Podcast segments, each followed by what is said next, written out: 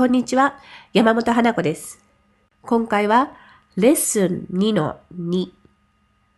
花が大家さんと電話で話しているシーンの続きです。それでは始めましょう。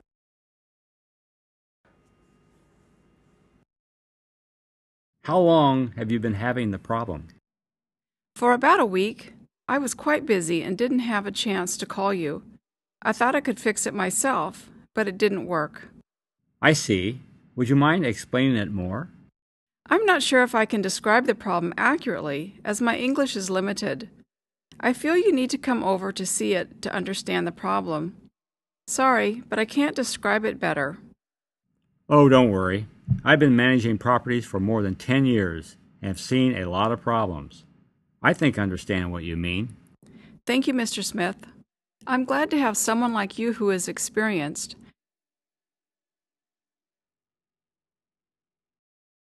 解説です。How long have you been having the trouble? どのぐらい長くトラブルがあるのですか ?For about a week. だいたい一週間です。I was quite busy. 私はとても忙しく。and didn't have a chance to call you. あなたに電話する機会がありませんでした。I thought 私が思ったのは I could fix it myself 私が直すことができると But it didn't work でもダメでした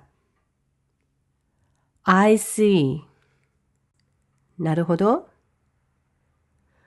Would you mind? 何々を気にしますか何をかというと explaining it more もっと説明することを I'm not sure 私は確かではありません。何をかというと if I can describe the problem accurately 私が問題を正確に記述できるかどうか as my English is limited 私の英語は限りがあるので I feel 私が感じるのは You need to come over to see it あなたがそれを見に来る必要があると to understand the problem 問題を理解するために Sorry, but I can't describe it better. ごめんなさい。でも、それをうまく言うことができません。Oh, don't worry. ああ、心配しないで。I've been managing properties for more than 10 years. 私は家を10年以上も管理しています。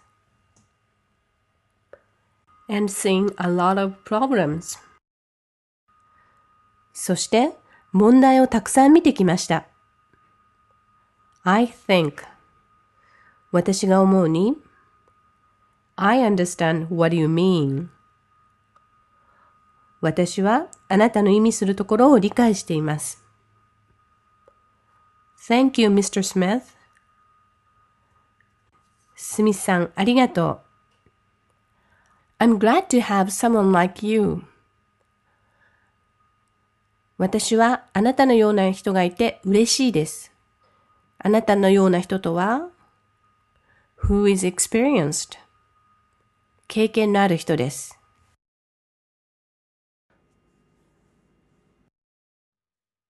さあ、今度はあなたの番です。英語の文を意味のまとまりごとに区切ってあります。このまとまりごとに意味を確認、理解する癖をつけていきましょう。How long have you been having the problem? For about a week, I was quite busy and didn't have a chance to call you.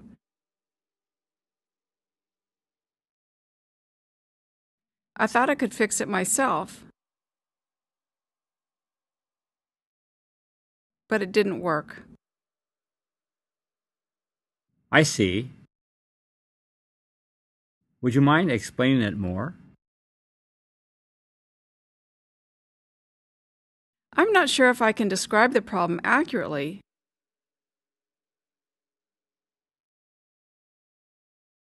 As my English is limited.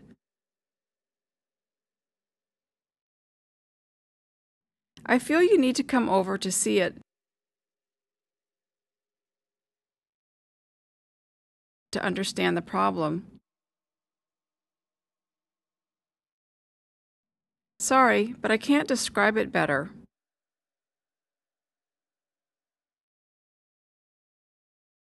Oh, don't worry. I've been managing properties for more than 10 years.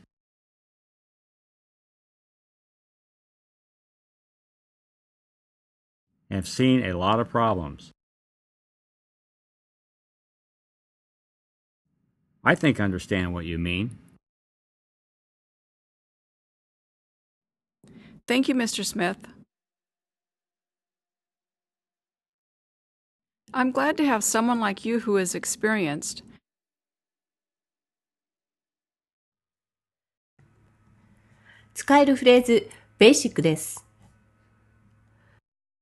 I was quite busy and didn't have a chance to call you. I was quite busy and didn't have a chance to call you.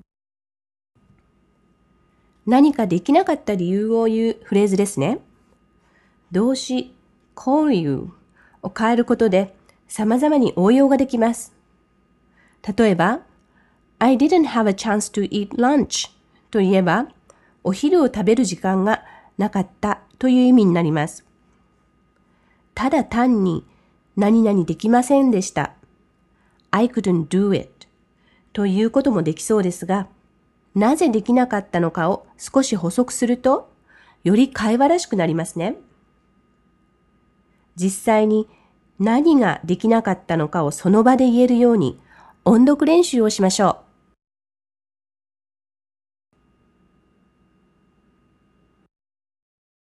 使えるフレーズ、チャレンジです。How long have you been having the trouble? How long have you been having the trouble? どのぐらい長い間問題があるのですかと聞くフレーズですね。この have you been having という文は、もともと you have been having a trouble という文を疑問文にしたものです。ここでは、現在完了を使っており、過去から現在まで続く事柄を扱っています。ただ単に過去にあったことは、You had a trouble となります。応用には、the trouble を変えることができます。例えば、rush 発信を使って、How long have you been having the rush? どのぐらい長い間発信があるのですか？ということができます。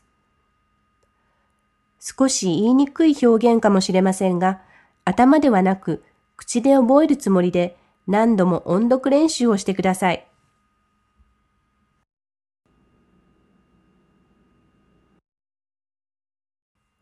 ステップアップ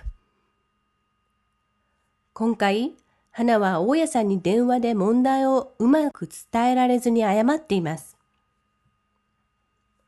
日本語の感覚では、会話の中で、すいません、すいませんが、と気軽に言いますね。この時、謝っているという感覚はないと思います。ですが、それを英語にそのまま訳して、I'm sorry と言うと、何も謝る必要がないのに謝っていることになり、言われた方はどうして謝られているのだろうと思ってしまいます。ここでより正しくは、すいませんは excuse me ですね。何か特に理由がない限り謝る必要はないので、日本語の感覚で I'm sorry と言わないように気をつけましょう。逆に理由があればもちろん謝って大丈夫です。花のように上手に伝えられないためでもいいですし、例えばお店などで子供がうるさくしたら、I'm sorry for the noise とも言えますね。少し個人差もありますが、一般的にアメリカ人でも女性は理由があれば割と気軽に I'm sorry と言っているのをよく耳にします。このあたりの感覚をビニエットを通して徐々に身につけられるといいですね。今回はこれまでです。